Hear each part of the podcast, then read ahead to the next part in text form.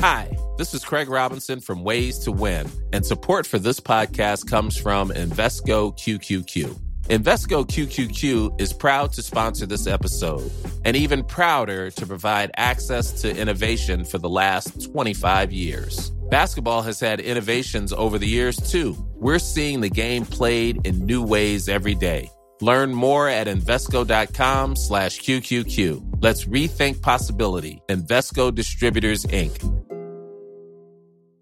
I'm Sandra, and I'm just the professional your small business was looking for. But you didn't hire me because you didn't use LinkedIn jobs. LinkedIn has professionals you can't find anywhere else, including those who aren't actively looking for a new job, but might be open to the perfect role, like me. In a given month, over 70% of LinkedIn users don't visit other leading job sites. So if you're not looking on LinkedIn, you'll miss out on great candidates like Sandra. Start hiring professionals like a professional. Post your free job on linkedin.com/people today.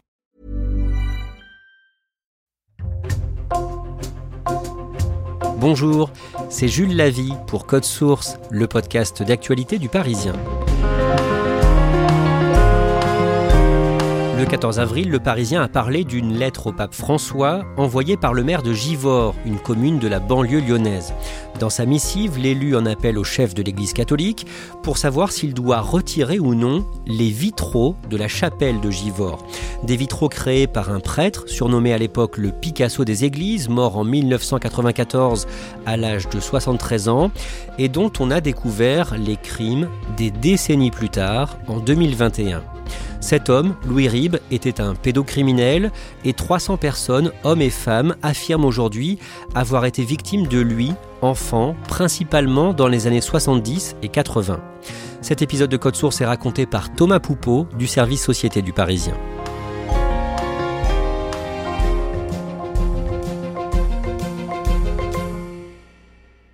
Thomas Poupeau, un jour de 1976, à Vienne en Isère, un jeune séminariste âgé de 19 ans, prénommé Alain, se fait gronder pour son comportement.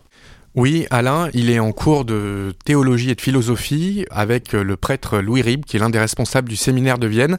Et Alain, il met un peu le chahut euh, dans la classe, donc il se fait sortir. Le prêtre lui dit, écoute, tu vas te calmer dans mon bureau.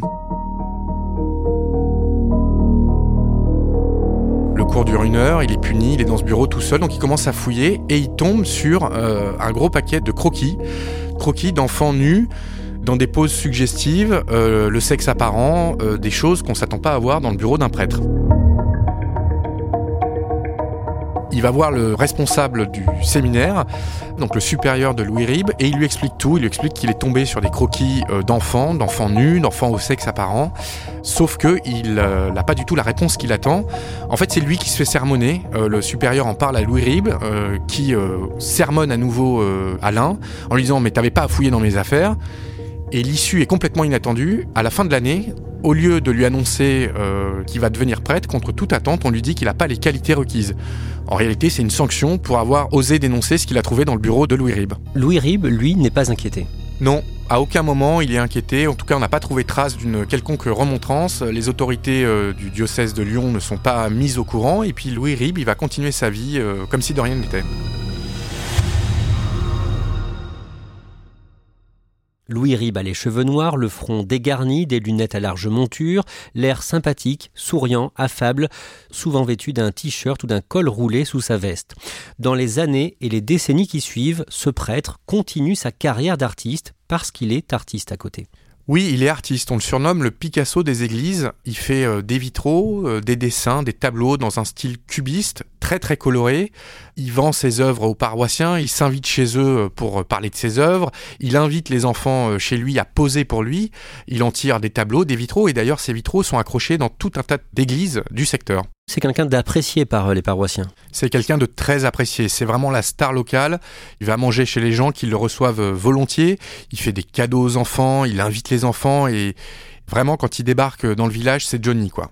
Louis Ribes, le Picasso des églises, meurt en 1994 et ensuite on ne parle plus de lui publiquement, si ce n'est pour en dire du bien. Par exemple, il est évoqué dans un livre publié pendant l'été 2020, livre consacré aux prêtres artistes. Oui, c'est un livre de 120 pages qui sort avec des reproductions de ses œuvres à lui et d'autres curés artistes et dont la préface est signée d'ailleurs par euh, l'archevêque de Lyon de l'époque, monseigneur Emmanuel Gobillard, et qui fait en fait la promotion des œuvres de tous ces curés et notamment de lui qui était sans doute le plus connu d'entre tous. Sur le Picasso des églises, il y a donc quatre pages dans lesquelles on trouve son histoire, sa vie d'artiste et des reproductions de ses euh, vitraux les plus célèbres. L'année suivante, en 2021, un homme âgé d'une cinquantaine d'années, Luc Gemet, qui vit à Lyon, se confie à ses filles. Luc Gemet raconte à ses filles que euh, pendant son enfance, quand il avait 12 euh, ans environ, il a été violé, violé par euh, Louis Ribes, par un curé en qui ses parents avaient toute confiance. Il peut plus vivre avec cette souffrance et il peut d'autant plus vivre avec cette souffrance que sa fille, Danaï, l'une de ses filles, est enceinte. Et alors qu'un petit garçon va naître, son petit-fils, sa souffrance à lui euh, le prend aux tripes et il faut que ça sorte.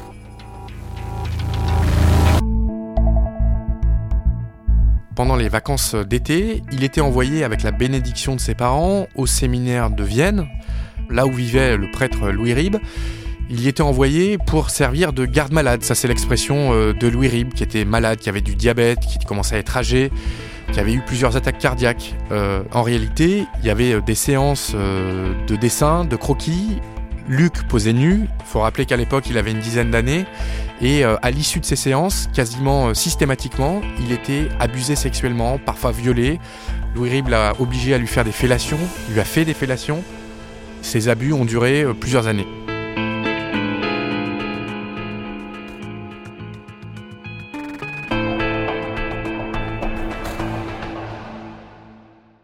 L'une des filles de Luc, qui a donc entendu le témoignage de son père, découvre le livre qui évoque Louis Ribes dont on vient de parler et qui parle de lui en des termes élogieux, ça la rend furieuse. Oui, ça la rend furieuse parce que elle, depuis euh, peu de temps, connaît euh, la vérité, connaît ce qui est arrivé à son papa, et ça la rend furieuse parce que dans ce livre, à aucun moment n'est évoquée la pédophilie, la pédocriminalité de Louis Ribes. Elle découvre aussi que les œuvres de Louis Ribes ont pris une certaine importance. Oui, il y en a même une, un vitrail qui est un chemin de croix, euh, qui est inscrit au monument historique par le ministère de la Culture. Plusieurs dizaines des vitraux de Louis Ribes sont aussi euh, accrochés encore dans des églises de la région lyonnaise. Donc quand elle voit ça, Danaï Gemet, elle explose. Elle explose et elle tweet en disant qu'il faut euh, cesser d'encenser Louis Ribes puisqu'il a violé des enfants dans les années 70-80 et elle met un hashtag pédophilie.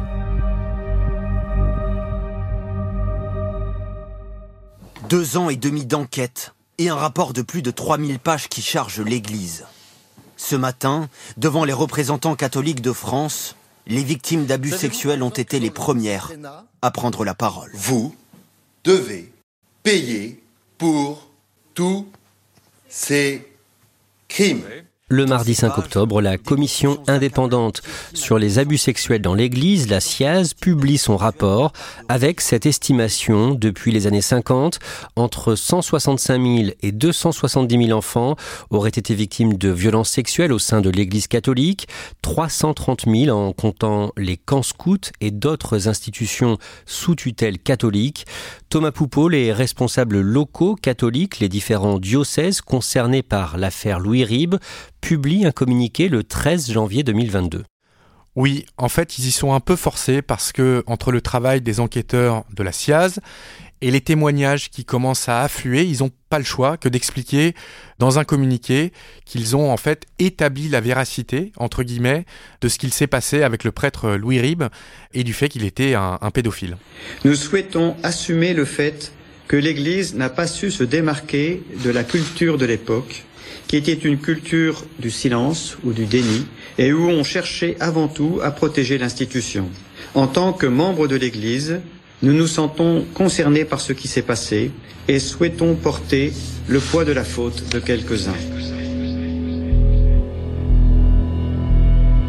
Cinq jours plus tard, le 18 janvier 2022, une réunion publique est organisée dans le village de naissance de Louis Ribes, Gramont, dans la Loire, pour parler des violences sexuelles qu'il a commises. C'est dans le village euh, natal, le village où il a grandi, le village où il a sévi aussi, que le maire de la ville organise une réunion publique en faisant une sorte d'appel à témoignage aux potentielles victimes. Il les appelle à venir s'exprimer. Et le soir de cette réunion, Les prises de parole sont extrêmement nombreuses et au fil des gens qui se lèvent pour prendre la parole et expliquer qu'ils ont été violés eux aussi par Louis Rib, et eh bien de plus en plus de mains se lèvent et viennent témoigner et, euh, et alourdir l'histoire. 8 ans quand ça a commencé, puisque c'était un ami de la famille, ça a commencé carrément chez mes parents. On était censé s'occuper de lui, c'est-à-dire arroser son jardin, puisqu'il était censé, soi-disant, être un peu malade. Quand il nous demandait de poser, ben, on n'osait pas dire non. Et euh, une fois le dessin terminé, ben, c'était les attouchements. J'aimerais vraiment qu'on puisse euh, se rendre compte de l'ampleur du nombre de victimes qu'il a faites. Au total, on estime que le prêtre Louis Ribes a fait au moins 300 victimes.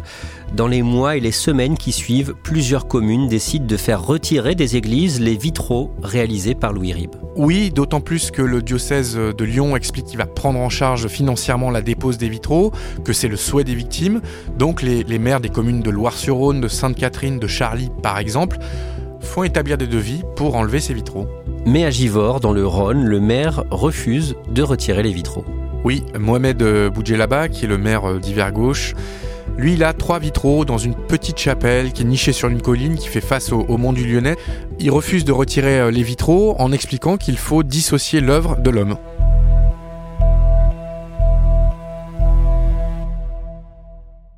Thomas Poupeau, vous vous rendez dans les différentes communes concernées. Au mois de février 2023, pour le Parisien, vous rencontrez plusieurs victimes de Louis Ribes. D'abord, un homme d'une petite cinquantaine d'années, un grand gaillard prénommé Bruno, qui est de la famille du prêtre pédocriminel. Lui, qu'est-ce qu'il a subi? Lui, c'est le neveu de Louis Ribes et euh, à l'âge de 11 ans, euh, il a été, euh, comme toutes les victimes du prêtre pédocriminel, invité au séminaire à passer euh, quelques jours, quelques semaines pendant les vacances au motif euh, de sessions euh, d'ateliers artistiques, de dessins, de croquis.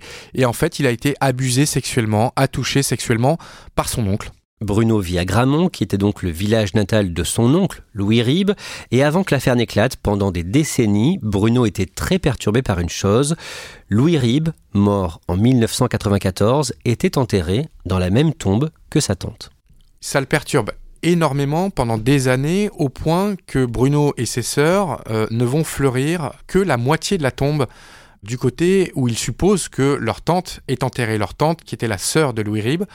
Quelqu'un d'autre de la famille va systématiquement recentrer les pots sans trop comprendre pourquoi ils, euh, ils avaient bougé. Alors systématiquement, Bruno et ses sœurs remettaient les pots du côté de leur tante. Bruno se dit certain qu'au moins deux de ses quatre sœurs ont été victimes, elles aussi, de Louis Ribes. Quand les abus sexuels du prêtre ont été connus, Bruno a obtenu que les restes de celui-ci soient exhumés et enterrés dans une autre parcelle. Thomas Poupeau, pendant votre reportage, vous avez pu rencontrer une autre victime de Louis Ribes, Luc Gemet, dont on a déjà parlé, celui dont les filles ont dénoncé sur Twitter ce qu'avait fait le père Ribes. Récemment, Luc a reçu deux albums photos, des albums de photos noir et blanc, qui prouvent qu'il a été abusé par le prêtre. Ces deux albums photos, noir et blanc, une trentaine de photos à peu près, des photos qui ont été prises un, jour où euh, le père Louis Ribes avait invité euh, Luc pour une session euh, artistique, comme il appelait ça, et en fait il avait convié un photographe, un photographe qui a pris des photos de la séance, donc où on voit Luc qui est nu, dans toutes les positions, avec des gros plans sur ses fesses, et quelques autres photos représentent Luc et un autre enfant dont on ne sait pas qui c'est, nu également, entrelacé avec Luc. Luc vous montre aussi un dessin. C'est un dessin croquis euh, au crayon sur une page blanche qui a été fait par Louis Ribes et qui le représente accroupi, tout nu. Mais euh, quand on regarde dans le détail, à la loupe presque, on remarque que euh, Luc est représenté en érection. Thomas Poupeau, les victimes de Louis Ribes se demandent si le prêtre n'a pas vendu une partie de ses photos, de ses dessins pédopornographiques. Oui, c'est une des grandes questions qui animent aujourd'hui les victimes, parce que toutes celles que j'ai interrogées se souviennent très bien que dans les appartements de Louis Ribes, il y avait énormément de jouets, de cadeaux, de choses technologiques comme les toutes premières consoles vidéo, des manches-disques, des outils de pyrogravure. Et d'ailleurs, il en offrait à chaque fois, quasiment à chaque séance, les enfants repartaient euh, avec un cadeau. Les victimes se demandent si, pour payer tout ça, ils euh, ne revendaient pas en fait ces œuvres euh, sous le manteau à d'autres curés pédophiles.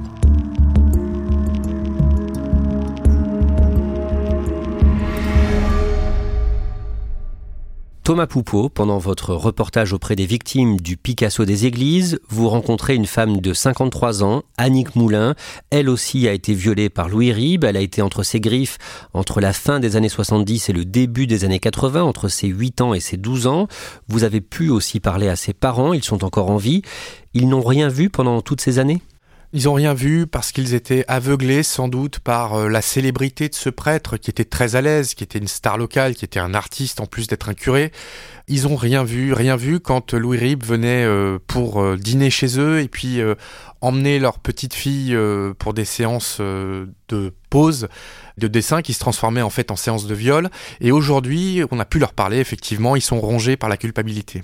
Un jour, ils ont même acheté un tableau au prêtre, ils lui ont passé une commande le prêtre a réalisé pour eux un tableau dans son style euh, cubiste très euh, particulier, très coloré sur le thème de l'accueil. Sur ce tableau, il y a même euh, la maison d'Annick, la maison de Cécile et Pierre, les parents d'Annick, et il leur a vendu ça 300 francs.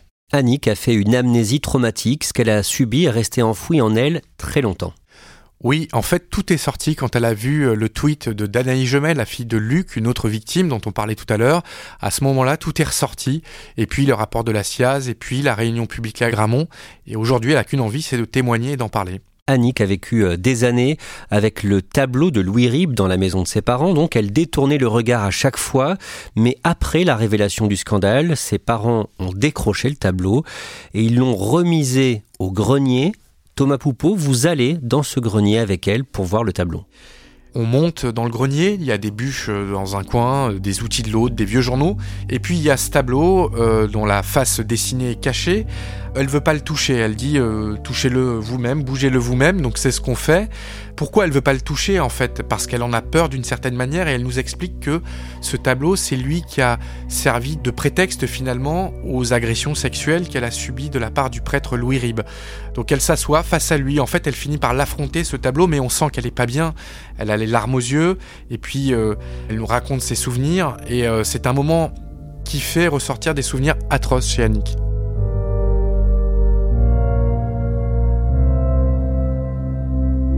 Sort prendre l'air après ce moment assez éprouvant où elle nous a montré le tableau. On fait quelques mètres et puis elle nous dit Regardez, c'est là. C'est là quoi? Ben, en fait, c'est la maison curiale qui est à une cinquantaine de mètres euh, du grenier de ses parents. Euh, et c'est là qu'elle a été abusée, euh, agressée par le prêtre Louis Ribes. C'est là qu'il organisait ses séances de pause pour ses dessins. Et c'est à une cinquantaine de mètres à peine de chez ses parents.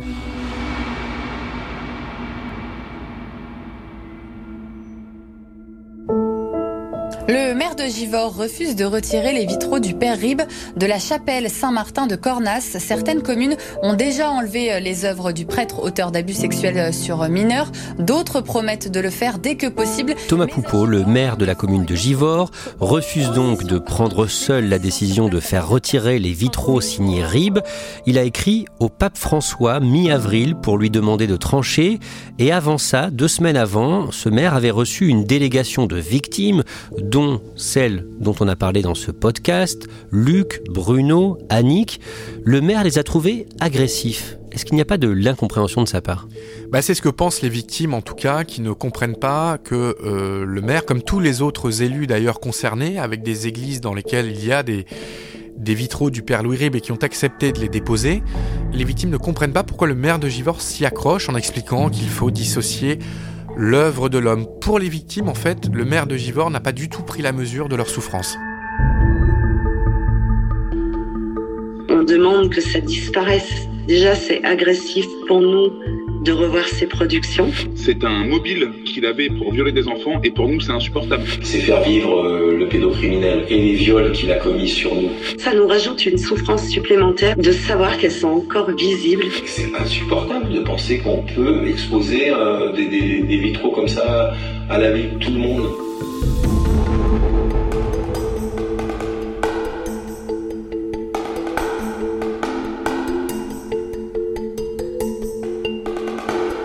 Merci Thomas Poupeau. Cet épisode de Code Source a été produit par Raphaël Pueyo. Réalisation Pierre Chaffanjon. Code Source est le podcast quotidien d'actualité du Parisien. N'oubliez pas de vous abonner pour ne rater aucun épisode. Vous pouvez nous suivre sur Twitter, at Code Source, ou nous écrire directement pour nous faire vos retours, source at leparisien.fr.